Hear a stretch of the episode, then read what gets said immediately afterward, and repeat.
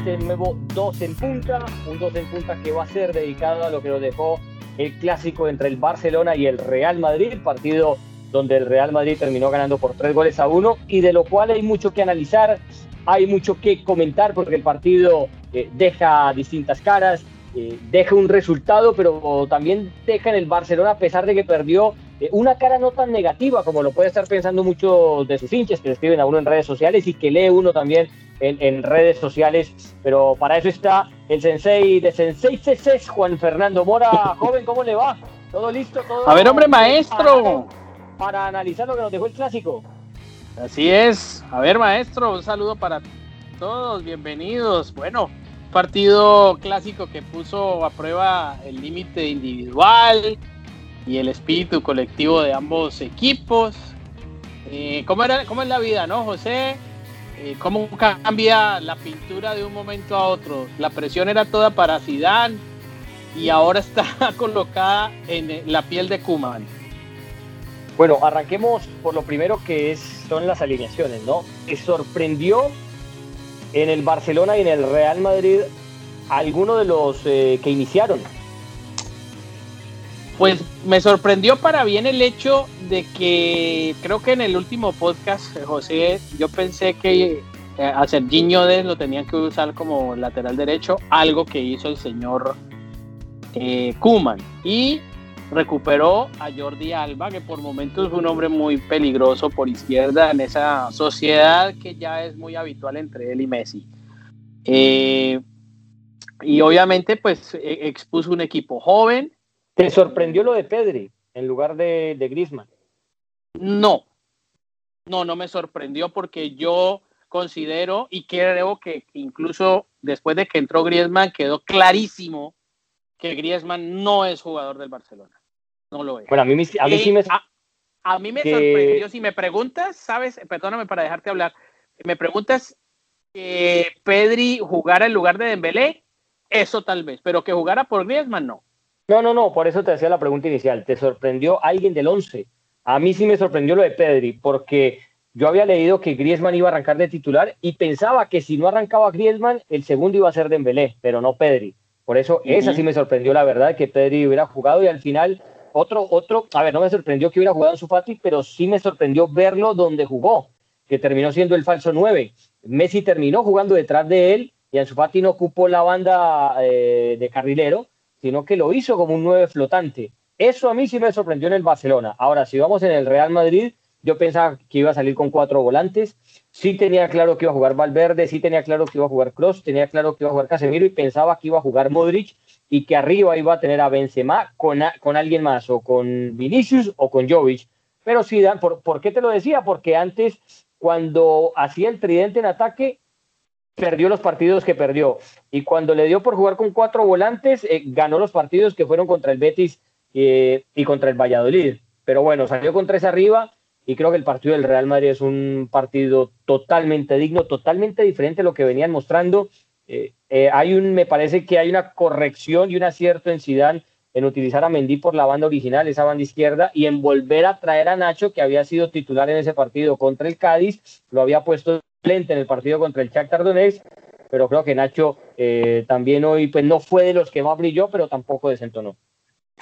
Sí, yo lo que yo lo que pienso es que más allá de que si pone tres o cuatro es funcionamiento, es comprensión con la pelota, es sinergia, es entenderse, porque eh, a mí me parece muy coincidencial que, que Zidane eh, haya ganado con cuatro volantes o con tres. No, yo creo que es el momento de los jugadores, es el instante para definir independientemente puedes jugar hasta con cinco volantes y un delantero y de pronto por ahí eres muy productivo en ataque.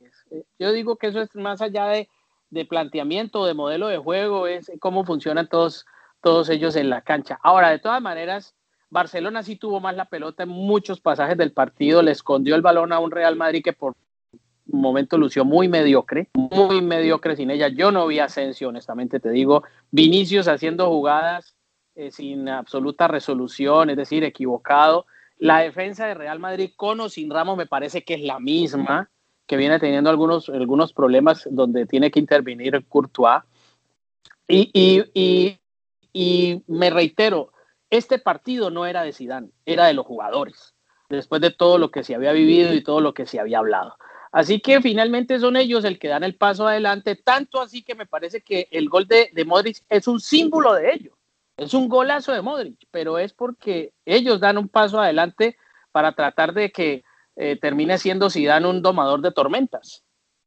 En las estadísticas finales eh, nos queda que la posesión fue para el Barcelona, no por mucho, 52%, que fueron 15 remates en total del Real Madrid contra 10 del Barcelona, de los cuales 14 fueron ocasiones de gol, apenas 8 para el Barcelona, y, y, las, y las oportunidades más grandes, ya que uno dice era gol cantado, fueron 6 para el Real Madrid y 3 para, para el Barcelona. Yo creo que en ese rubro, si nos vamos a las estadísticas, el Real Madrid es un justo ganador. Si nos vamos a lo que deja la retina ¿no? del ojo, eh, el juego, yo, yo, yo vi un Real Madrid, un primer tiempo excepcional. Un primer tiempo donde parecía un partido de ping-pong por momentos. Salvaba o llegaba al área uno y el otro respondía de la misma manera.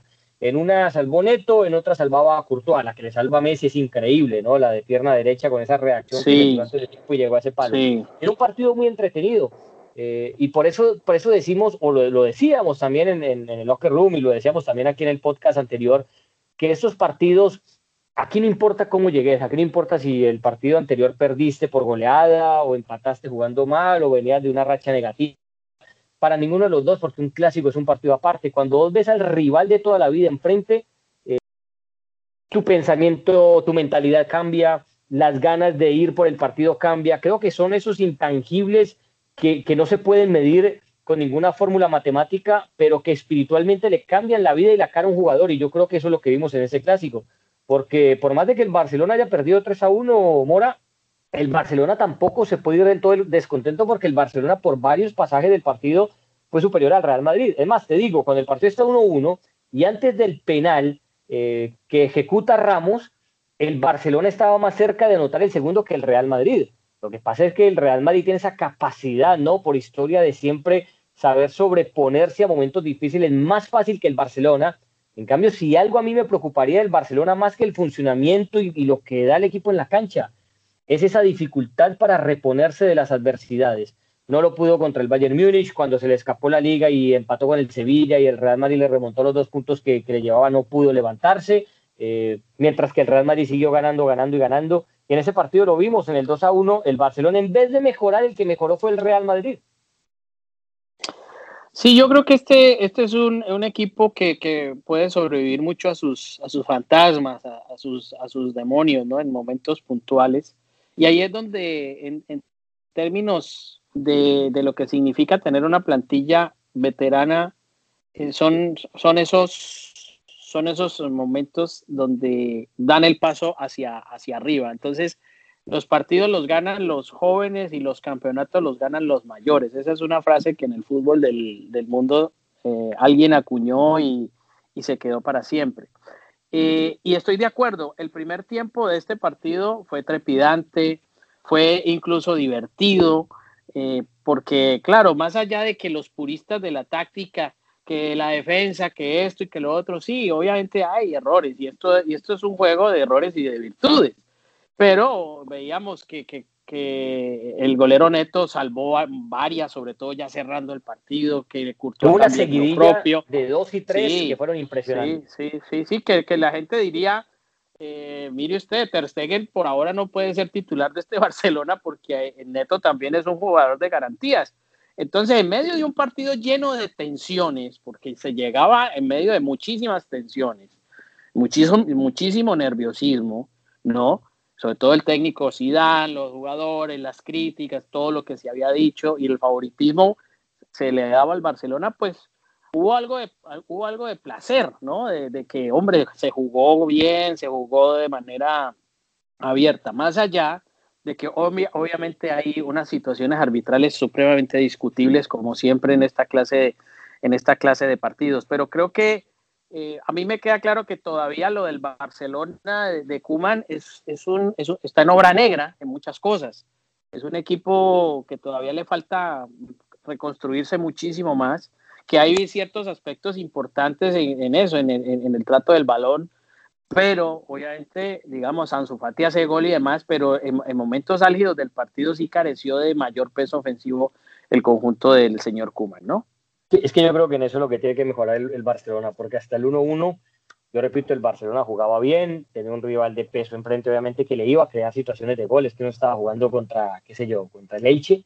Eh, era obvio que el Real Madrid necesitaba sacudirse y ahí aquí hay jugadores, a ver, vos contás a Benzema, contás a Casemiro, a Kroos, a Ramos, a Barán, eh, a Courtois, o sea, jugadores con muchísimos minutos y que están cansados de enfrentar al Barcelona, o sea, que saben jugar este tipo eh, de partidos. Yo sí te digo que la, gran labor y, la gran tarea que tendrá que hacer Kuman es, volverle a, recuperar a ese equipo esa capacidad competitiva de que si, si llegó la adversidad, que si estás perdiendo, que si las cosas no se dan, que el equipo no se venga abajo, que, que tenga, así no sea con fútbol, pero que tenga el interés espiritual, emocional, eh, vuelvo y repito, esos intangibles que no existen para levantar el partido y para nivelarlo pero no que apenas eh, estás perdiendo, todos clavan la cabeza al piso y el rival termina haciendo a sus anchas eh, lo que quieren.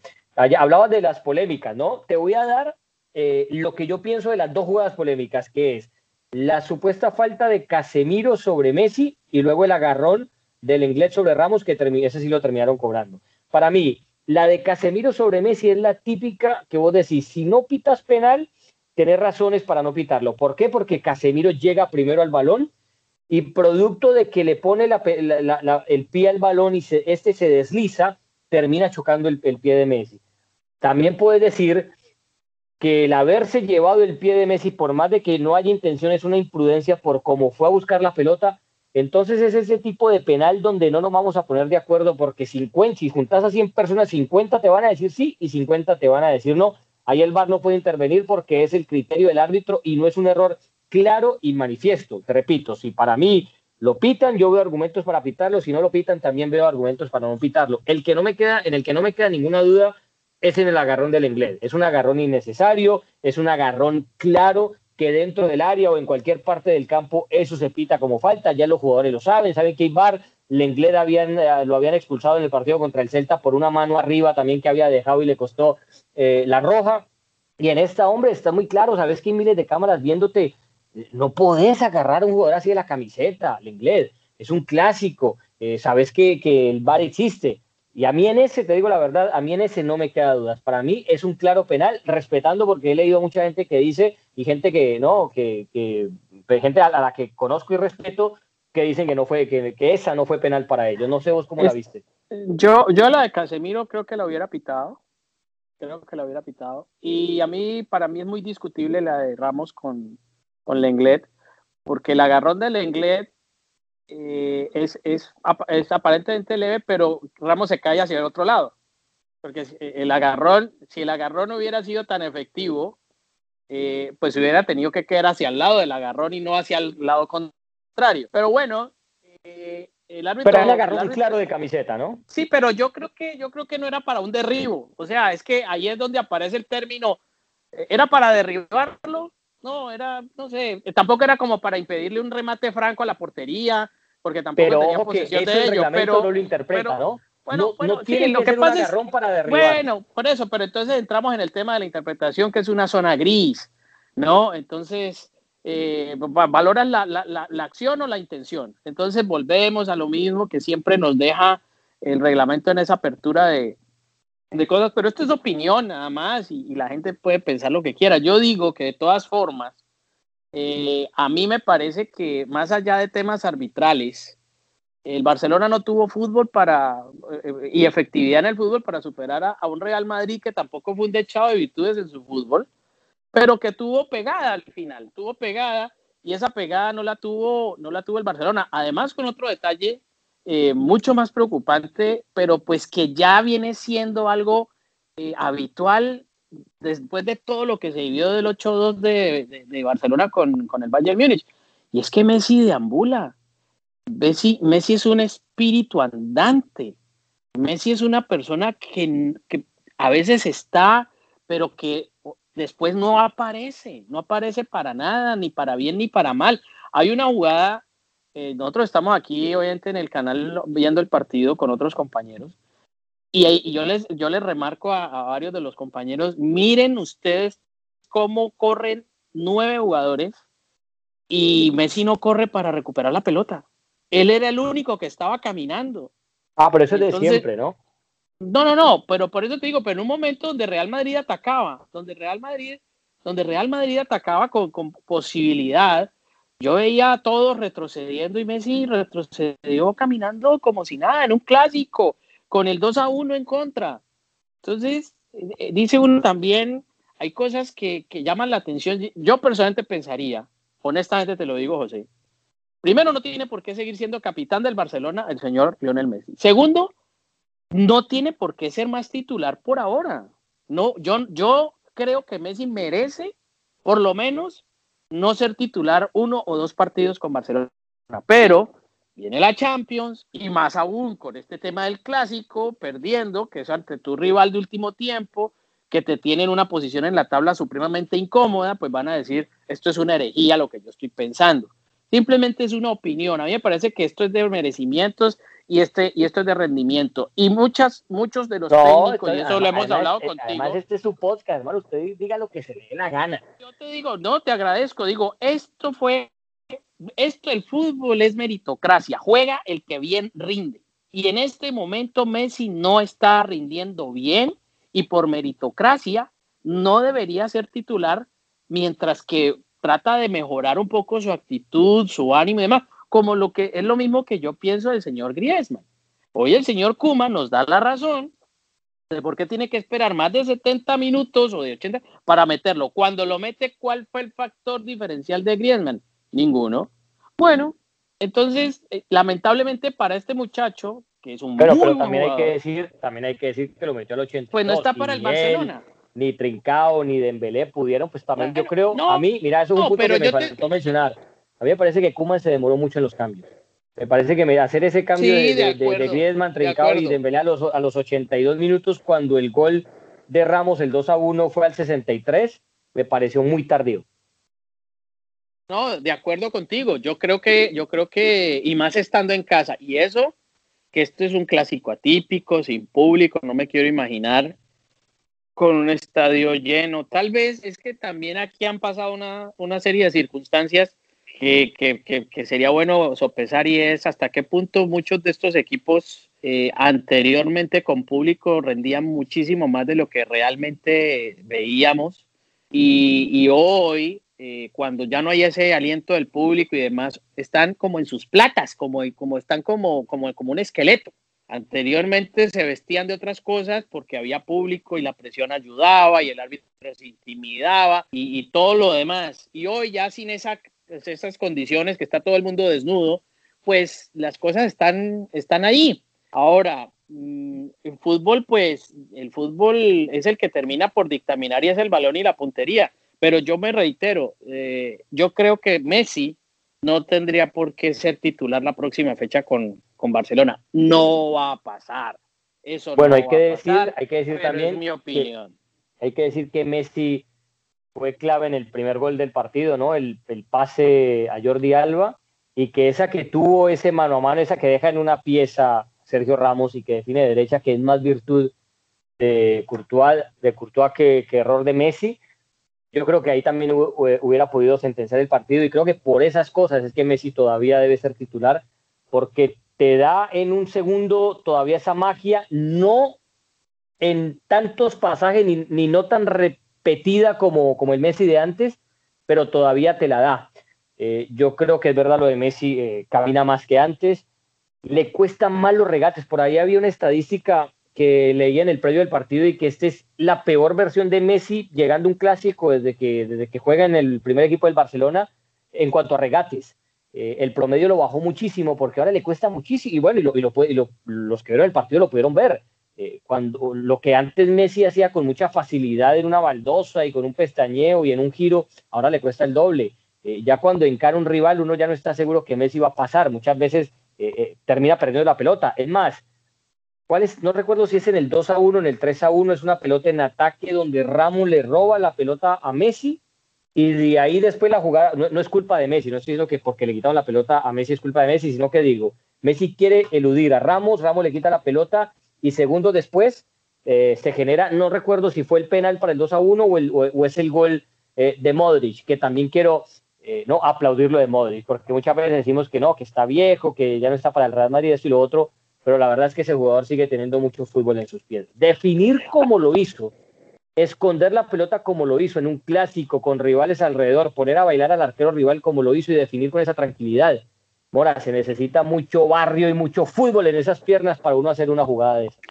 Eh, yo, yo, tengo varias cosas para decir. Eh, lo de Messi, eh, Messi es un genio del fútbol, es un jugador que tiene una responsabilidad mayor y es que la moral del equipo no se resquebraje.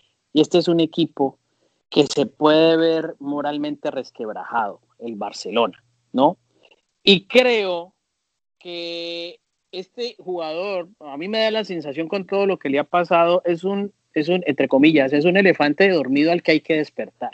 No sé, tiene que haber algo para que lo despierten si quieren seguir sacando el máximo rendimiento de este elemento, porque para mí es, en cuerpo está, pero no está en alma. Está ido del Barcelona hace rato.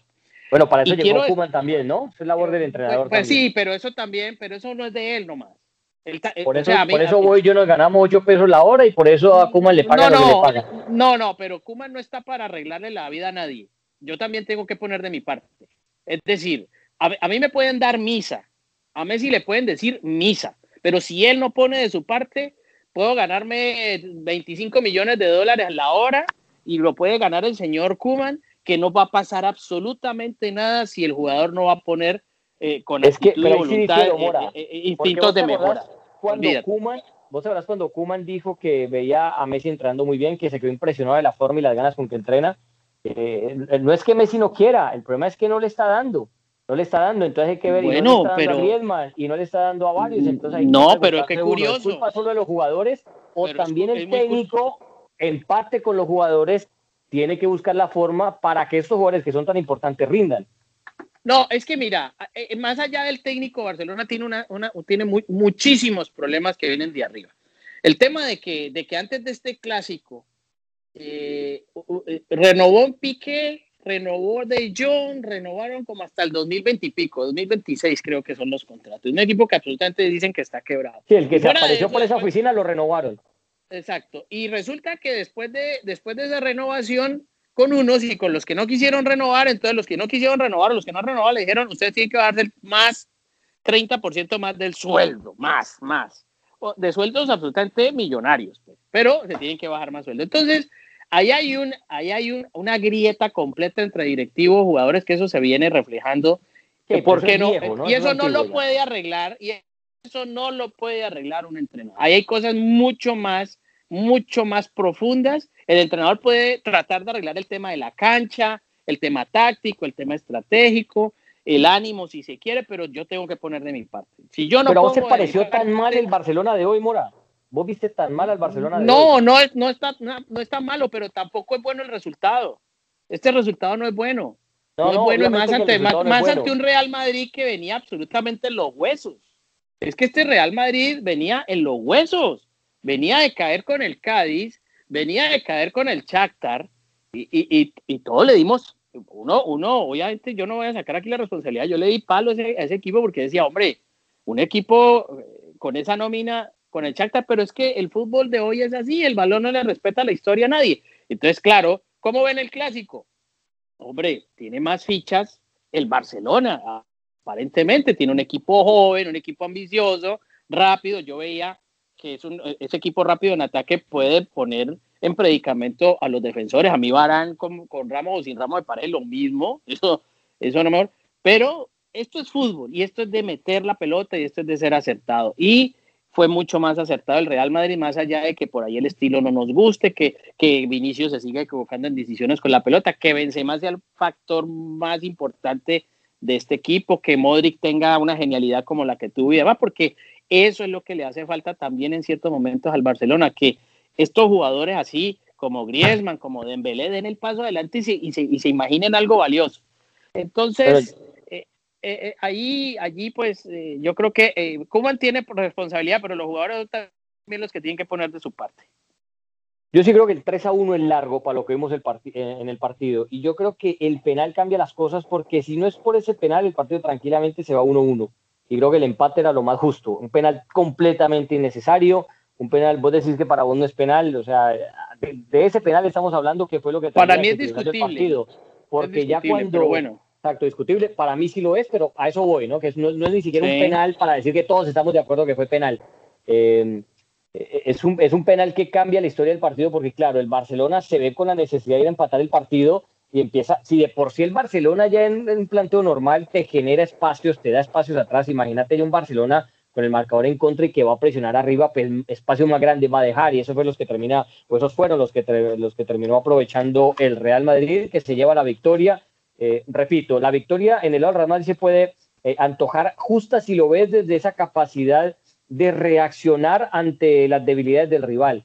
En el caso del Barcelona, eh, me preocupa y no solo por este partido, sino por, uf, desde, podemos irnos atrás desde la eliminación contra la Roma en, en en Champions o desde la época incluso de, Guardiola cuando lo eliminó el Inter de Mourinho o el Chelsea eh, de Di Matteo, era Di Matteo creo en ese entonces, eh, con ese gol del Niño Torres, porque es un, es un, no sé, es un Barcelona y sobre todo este, repito, que le cuesta, le cuesta levantarse cuando las cosas, cuando las cosas andan mal. Y yo creo que ahí es donde Kuman debe ver los videos, debe hablar con sus muchachos, decirle, mira, jugábamos un partido digno, jugábamos bien al fútbol, pero nos caímos cuando nos, hicieron ese gol. ¿Por qué? Y ahí está la gran pregunta y yo creo que ahí está o puede estar el gran cambio de este Barcelona. ¿Por qué? ¿Qué pasó? ¿Qué nos faltó? Y hablarlo con el grupo. Es que, a ver, yo, yo quiero diferenciar algo y es lo siguiente. Madrid se ha acostumbrado a ganar. Ese es su objetivo, ganar. El Barcelona creo que ha construido a lo largo del tiempo un objetivo que es ganar, pero jugando bien. Entonces, a veces ganar para el Barcelona como que no es suficiente, sino que tiene que ganar y encantar. Y el Real Madrid, el Madrid a veces, pues gana.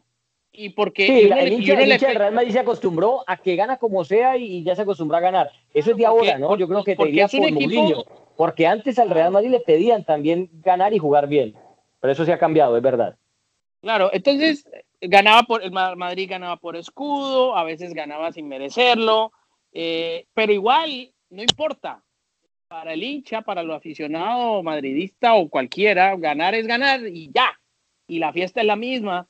En cambio, hay ciertos equipos que a lo largo del tiempo han construido. Yo me acuerdo del Milan de Saki. El Milan de Saki era lo mismo. Eh, o el Ajax. Y el Ajax, sí, ganamos, ¿no? Pero tenemos que ganar con estilo, jugando bien, tratando bien la pelota. Bueno, el Barcelona de Guardiola, imagínate. Y a veces no, pero el Real Madrid era así antes, Mora. No, no, no, está bien, pero en el tiempo eso se fue cambiando, eso fue ah, cambiando dramáticamente.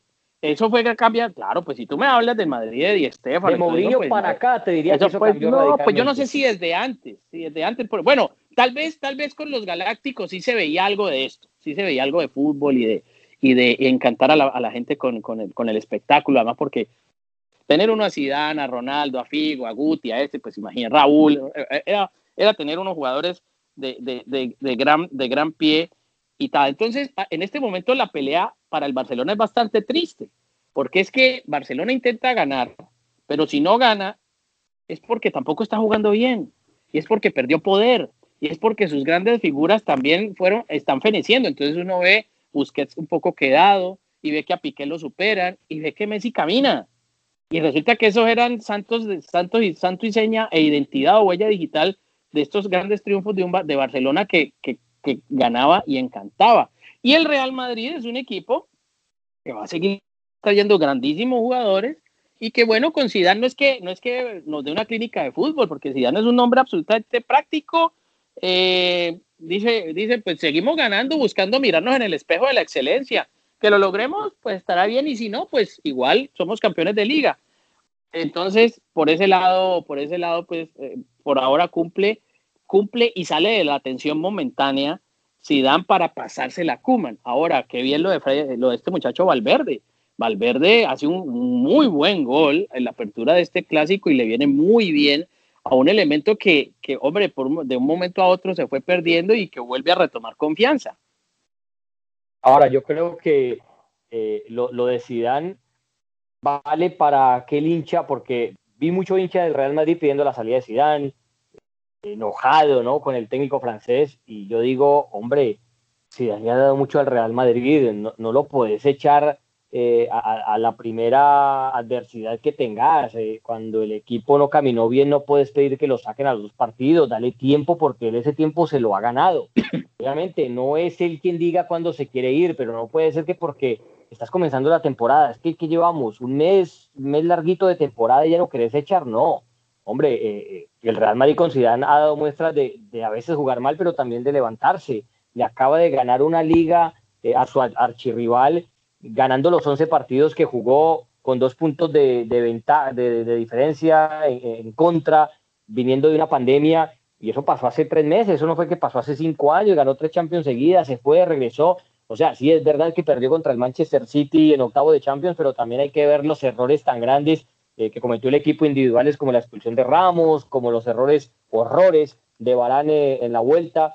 Entonces yo creo que a Zidane si el hincha del Real Madrid le debe más respeto, no todos, ¿no? No estoy diciendo todos, pero sí muchos que, que siempre le tiran el dedo a Zidane, eh, porque es verdad, Zidane se ha equivocado, hombre, todos los técnicos se equivocan, se equivocó al decir que su plantilla era suficiente y que él no necesitaba a nadie más, trajo a Jovic eh, y sabemos por lo que hemos visto, Jovic no es jugador para el Real Madrid, ahí se pudo traer otro 9 para reemplazar los goles de, de, de Benzema o para ayudarle a Benzema y al equipo, eh, hay cosas que se equivoca, por supuesto, pero también se merece, un, se merece un margen de espera, porque lo que hizo hoy el Real Madrid de Sidán ya lo había hecho en otras ocasiones. ¿Y a qué me refiero con haberlo hecho? En haberse levantado del barro, en que nadie dé un peso por el equipo y el equipo responda, que fue lo que hizo. Entonces yo creo que en eso Zidane sí se merece por lo menos, eh, eh, tiene el derecho a piso de por lo menos de que lo esperen más partidos, si es que lo van a sacar a sombrerazos.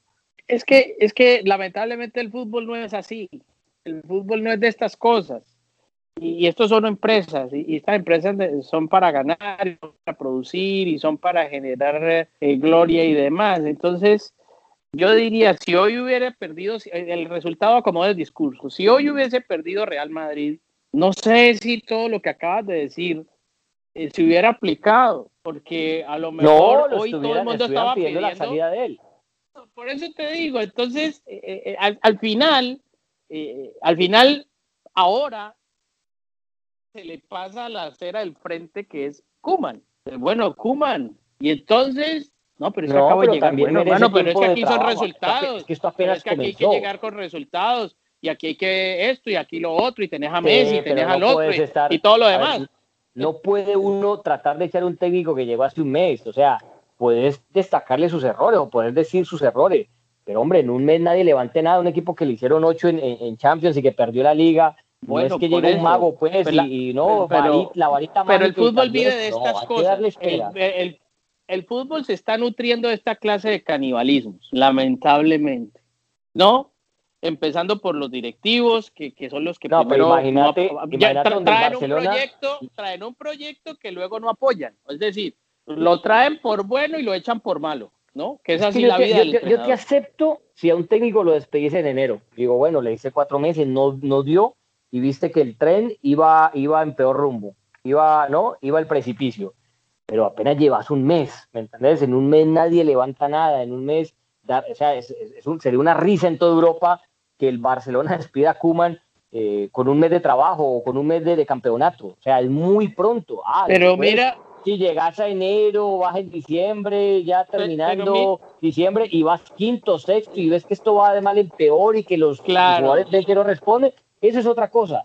Pero apenas ahora yo creo que no, y por eso te decía también lo de que Zidane, eh, por lo que ha hecho, merece también que, que, su, que, que, su, que su tiempo al mando del Real Madrid se, se le tenga más paciencia. Lamentablemente, José, se, lo merecerá si los jugadores le, le apoyan en la cancha. Es que, es que este no es un tema de Zidane, es un tema de jugadores y su rendimiento en la cancha. Entonces, el jugador es simplemente mayordomo de los jugadores. Todo entrenador. Mira lo que le está pasando. Estaba leyendo ahora nada más. Algunas reseñas de la prensa de Sevilla ya critican a Lopetegui porque trae dos derrotas seguidas en Liga. Perdió con Granada y perdió con el Eibar y acaba de ganar la, la, la, la Europa League. Y es un tipo que lleva tiempo con el, con el Sevilla. Ya comenzaron bueno, ¿qué pasa? no, está bien la crítica. está bien la crítica. Y, no, qué, salir a y demás. Entonces, ya que vamos a traer otro, otro técnico. Entonces dice uno, hombre, sí, estamos, estamos, estamos muy acelerados, estamos, esto es, vuelvo y le digo, este, el fútbol está viviendo como un hospital de urgencias, estamos trayendo un enfermo de urgencias, queremos que lo atiendan en un minuto y que se, y que se mejore al minuto siguiente y lamentablemente no es así. Pero honestamente, te digo, si hoy hubiese perdido el Real Madrid, quién sabe qué se estuviera diciendo de Zidane, que hasta aquí te trajo el río y demás. Todo técnico depende de los jugadores, es mayordomo de los jugadores. Entonces, Sí, sí seguramente que, que, la cabeza de él. Por supuesto, por supuesto. Y hoy, lamentablemente, eh, o para, para el señor Kuman, pues no la va a pasar bien esta noche, estos días, porque bueno, tendrá revancha en el próximo partido de Champions para tratar de reponer un poco que si el tipo es muy honesto, que es que el tipo es muy frentero, que es que dice las cosas, que eso está mal, que eso está mal, que eso está bien. No sé, yo, yo siento que simplemente cualquier que haga un entrenador es el que menos tiene responsabilidad. Si gana es de los jugadores y si pierde es el entrenador. Entonces nunca... Bueno, igual, igual por eso... Es increíble esto. Igual, igual por eso el hincha es hincha y el directivo tiene que ser directivo y tener la cabeza fría de saber cómo tomar ese, ese tipo de, de decisiones, ¿no? Bueno, para el Barcelona, ojo, ¿no? Le queda el próximo miércoles contra la Juventus en Champions en Turín y el Real Madrid visitará al Mönchengladbach, un Real Madrid que necesita no perder, por lo menos así sea lo que sea, un empate, pero no se puede ir con las manos vacías porque ya perdió en casa contra el Shakhtar y eso le complicaría su andar en Champions. Yo creo que con esto ya, Morita, hemos eh, definido lo que ocurrió en el clásico, ya están nuestras opiniones, creo que cada uno sí, yo creo que, con sus argumentos y expresó sus ideas de lo que vio hoy. Yo creo que de todas maneras, eh, en esta clase de partidos a mí me queda una, una, una, reflexión de que eh, en el fútbol, y hablamos del fútbol, pero como en cualquier deporte colectivo, eh, no ganan ni los jugadores ni los entrenadores, ganan los equipos. Eso tiene que quedar absolutamente claro. Y el equipo que llegue a jugar como equipo en un partido es el que más va a asegurar mucho más la posibilidad de éxito, ¿no? Que, que el resultado puede ser hijo de la propuesta. Entonces, eh, ahí se pueden marcar diferencias más allá de que haya una equivocación arbitral, una equivocación de un defensor, una equivocación en la definición de un delantero. Pero definitivamente esto es de los equipos más allá de, individualidades y de, y de los propios entrenadores. Así que por ahora, pues el Real Madrid descansa después de una semana como llena de atribulaciones. Y bueno, creo que la presión se traslada hacia, hacia el campamento del Barcelona, mi querido José. Bueno, señores, ahí están nuestras opiniones de lo que nos dejó el clásico. Juan Fernando Mora, José Baus, nos, pueden, nos pueden escribir en redes sociales eh, qué piensan, qué sugieren para el podcast. Saben que nos pueden. Oiga, a propósito, antes de. a ver, déjeme decir, nos encuentran en Apple, nos encuentran en Tuning, nos encuentran en Spotify. Eh, usted prende el televisor y ahí nos encuentra. Usted prende el carro y ahí sonamos desde el motor. O sea, estamos en todo lado que no hay excusas para para no escucharnos o, para preguntarse, ¿dónde los ve? ¿Dónde los escucho? ¿Dónde está publicado el podcast? Estamos en todo lado. Aunque en el neceser de mi tía también nos escucha, ¿no? Usted sabe que es el neceser, ¿no? Sí, donde guardan los hilos y las agujas. Cuando usted se pone a tejer, cuando usted está tejiendo las mediecitas esas para que usted duerma de noche, ahí también salimos sí, señor. Ah, oiga, a propósito, a propósito, he recibido unos mensajes que cuál es el brebaje que, se, que está usando usted para las arrugas después de que el jugo de, de, espinaca con. ¿Cuál es el brebaje último? De pepinillo. ¿Cómo es? Ahora, juguito de remolacha, que lo más. No, tómelo, tómelo para que me diga. Y la gente que la gente que sabe de, de, de ser kit me va a entender. Juguito de remolacha, amorita, juguito de remolacha, que es una del otro mundo. Así como usted le echa la ensalada, en vez de echarle la ensalada, la mete en la máquina y, y, le echa un poquito de jengibre, le echa una zanahoria, le echa una manzana le echa el limoncito y eso es una belleza. Yo peito queda esa, ese menjur. No, bueno, no, no, y eso después le echa en la cara, ¿no? Para las arrugas, ¿no? Y para el pelo, ¿no? No, eso es líquido nomás. Bueno, maestro. Pero no tengo necesidad, gracias a Dios. Ya, bueno, señores, bueno. Chaolín. Dos en punta, Chaolines Pingüines, nos fuimos. Chao.